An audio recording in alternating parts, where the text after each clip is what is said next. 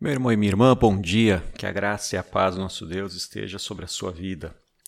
Vamos começar hoje mais uma sequência de estudos, mais uma aula.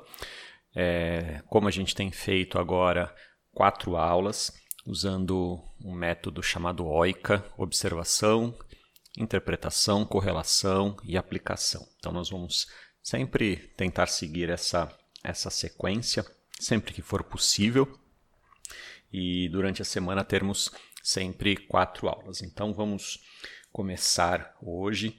Sempre lembrando, se de repente é a, é a primeira vez que você está tá ouvindo esses áudios, esse podcast que, que a Igreja Batista da Cidade Lucinha promove e manda toda semana, quase toda semana.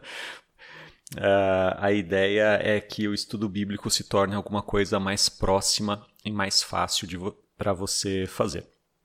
É, é um áudio que você vai ouvir. É, a ideia é que você também leia o texto bíblico leia o texto bíblico várias vezes, não apenas uma vez. Que você possa ter a Bíblia mesmo, fazer anotações e, e, de repente marcar, ter a sua própria opinião, ou você possa também ouvir o áudio do texto bíblico que a gente estiver estudando. É, a gente, essa semana, vai estudar a parábola chamada Parábola do Bom Samaritano.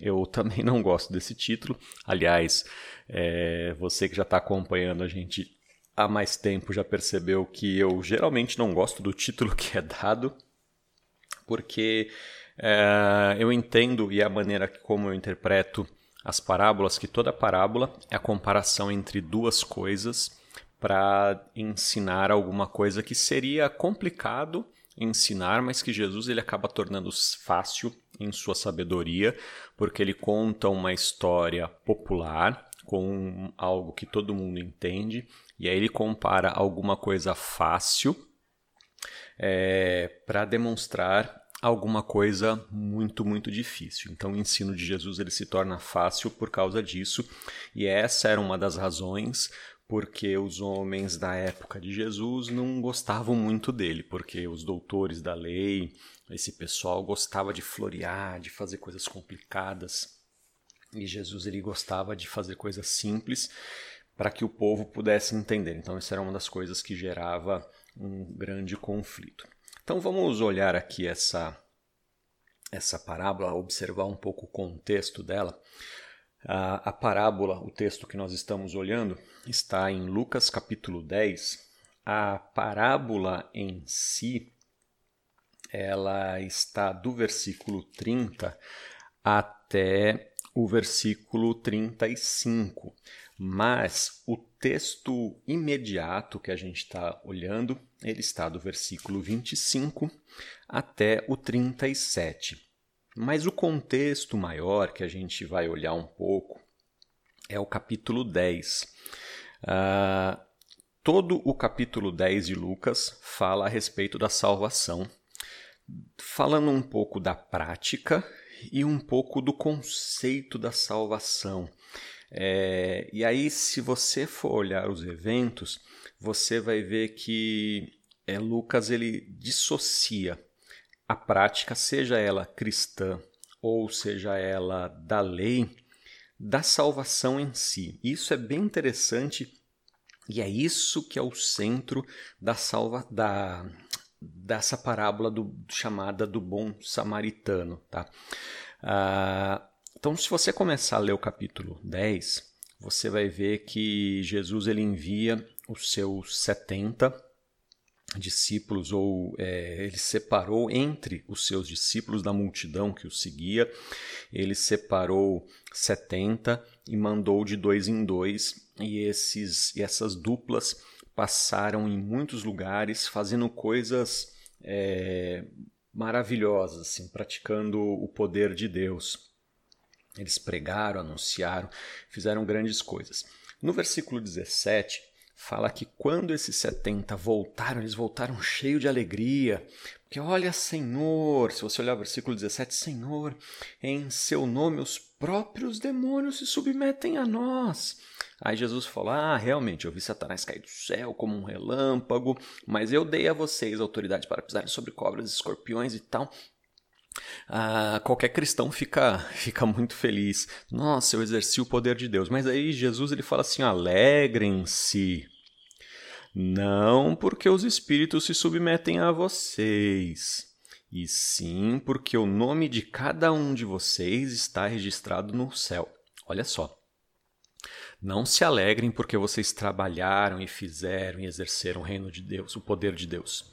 Alegrem-se porque vocês são salvos, tá? Então guardem, guardem isso porque isso é importante, tá?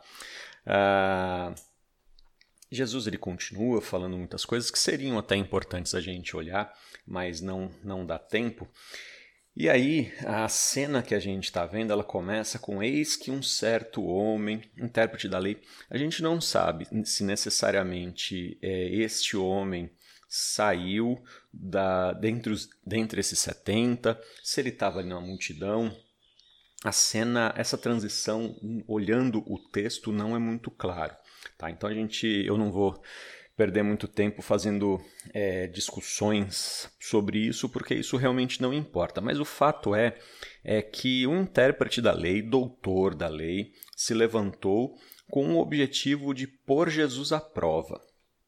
Ah, então, assim, qual é a cena imediata aqui? Então, teve essa aula prática sobre salvação, e aí agora a gente está com essa a gente está com essa cena aqui de Jesus diante de um mestre. Os discípulos de Jesus estão ali à sua volta.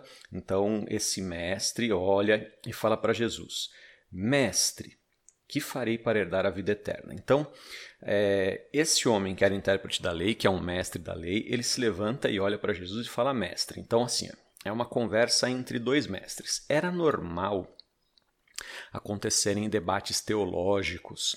É, o, o, debate teológico mais famoso que a gente tem na Bíblia é os amigos de, de Jó, quando depois que Jó é, sofreu tudo que sofreu, aparecem os amigos de Jó para, para discutirem teologia com ele. Então esses debates eles podiam durar dias, semanas e eram muito comuns naquela época entre mestres e seus discípulos era muito comum.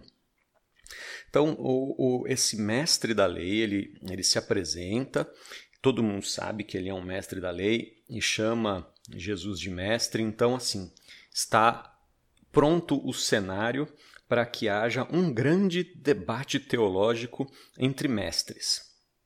Então ele fala para Jesus: Mestre, que farei para herdar a vida eterna?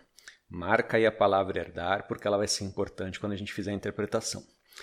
Então Jesus lhe disse: O que está escrito na lei? Como você a entende? Marca também aí a entende, ela vai ser importante também. A isto, Jesus a isso ele, o mestre, desculpa, a isso o mestre respondeu: Ame o Senhor, seu Deus, de todo o seu coração, de toda a sua alma, com todas as suas forças e de todo o seu entendimento e ame o seu próximo como você ama a si mesmo. Então Jesus lhe disse: Você respondeu corretamente. Faça isso e você viverá. Fim do debate. É assim, olha, não tem, é isso aí, você já sabe a resposta, vai lá.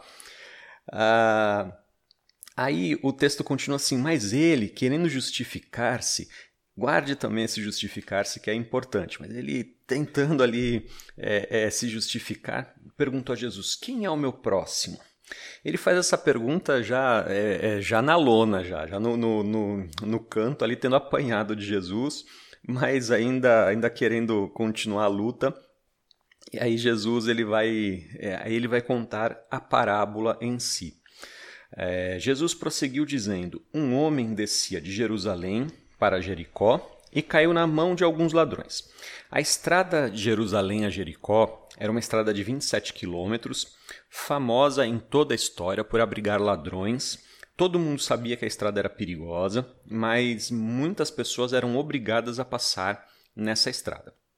Jerusalém, como você deve saber, era a capital religiosa de, de Israel de Judá, na verdade, é, também é, já foi de Israel, e todo mundo sabia onde era, onde era Jerusalém, onde era Jericó. Então era uma, uma situação que todo mundo sabia: o perigo da estrada, onde ficava a estrada. Talvez muitos dos ouvintes nunca tivessem passado por lá, mas todo mundo sabia. E, e aí ele continua: Esses, depois de lhe tirar a roupa e lhe causar muitos ferimentos, retirou retirou semi-morto. Deix... Ah, desculpa, retiraram-se, deixando semi-morto. Roubaram, bateram e largaram lá. O homem ficou absolutamente é, sem poder ser identificado. Ele não podia responder as perguntas para dizer oh, de onde você vem. Ele não tinha roupas para que fosse identificado, obviamente. Todos os seus pertences foram levados, ele não tinha nenhum documento. Então, quem passasse ali não saberia quem era esse homem. É um homem sem cor, sem raça, sem roupa, sem, sem etnia, sem nada. É, é um homem neutro. Aí o texto continua: por casualidade, por acaso, um sacerdote estava descendo por aquele mesmo caminho. Então, anota aí a palavra descendo, também ela é importante estava descendo por aquele mesmo caminho, isso é, ele vinha de Jerusalém, tinha saído do templo, estava indo para Jericó, onde possivelmente ele morasse. Então ele já tinha servido no templo, ele já tinha feito o trabalho dele. Ah, estava descendo por aquele mesmo caminho e vendo aquele homem, passou de largo, ignorou. Da mesma forma, um levita descia por aquele lugar. Quando fala que ele descia, então possivelmente o levita já tinha percebido que o sacerdote vinha passando, porque esse caminho é, é, é, muito fácil, segundo os estudiosos, eu nunca fiz esse caminho, é muito fácil ver quem vai na frente, por longas distâncias. Então, o levita, que é um cargo, entre aspas, inferior ao do sacerdote, viu que o seu chefe, entre aspas, passou de largo, ele deve ter olhado e falou: opa, se o chefe ignorou, quem sou eu para questioná-lo? Então Jesus continua: de igual modo, um levita descia por aquele lugar e, vendo, da mesma forma, passou de largo. Certo samaritano, que possivelmente também tenha visto os dois passar, passando lá, Certo samaritano que seguiu seu caminho passou perto do homem e, vendo, compadeceu-se dele. E, aproximando-se, fez curativos nos ferimentos dele, aplicando óleo e vinho. É, lembrando que assim, óleo e vinho não era necessariamente é, é um remédio que fosse usado comumente em primeiros socorros, tá? Mas ele usa, ele aplica isso Guarda isso porque também na próxima aula vai ser importante. Depois colocou aquele homem sobre o seu próprio animal, levou-o por uma hospedaria e tratou dele.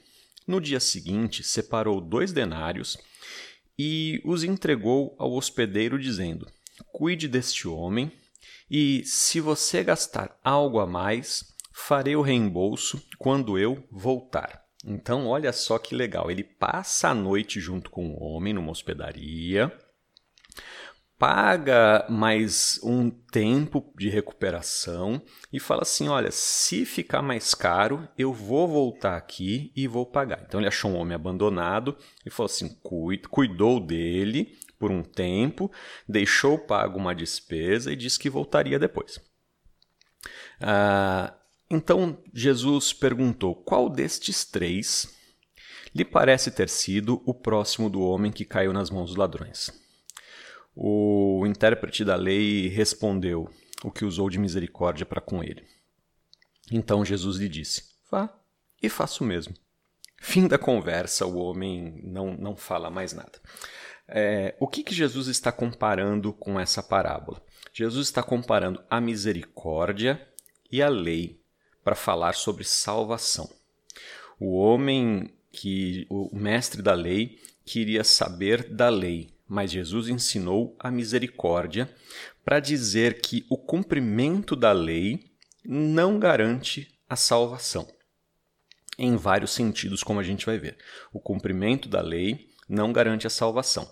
Então Jesus ele ele está seguindo mais ou menos a mesma ideia de antes quando ele falou o poder de Deus exercer o poder de Deus não é necessariamente praticar a salvação. É, aí ele está dizendo agora assim: olha, é, praticar a lei não significa necessariamente a salvação. E aí depois se você for olhar é, a, o episódio de Marta e Maria, que na sequência, é, cuidar da sua casa não é necessariamente a salvação. Aí aqui aí a gente volta para essa parábola, a gente vai ver que a misericórdia, o amor, é o que manifesta a salvação. Então que a gente possa entender que não é a atividade cristã que nos traz a salvação. Não há como herdar, eu não posso fazer nada para herdar a salvação. É o amor de Deus que nos traz a salvação. E, é, e aí, quando a gente demonstra o amor a Deus acima de todas as coisas e ao próximo, da maneira radical como Jesus colocou nessa parábola, aí a gente está realmente vivendo a salvação. Que você possa viver isso e acompanhe-nos aí nas próximas aulas. Que o Senhor te abençoe.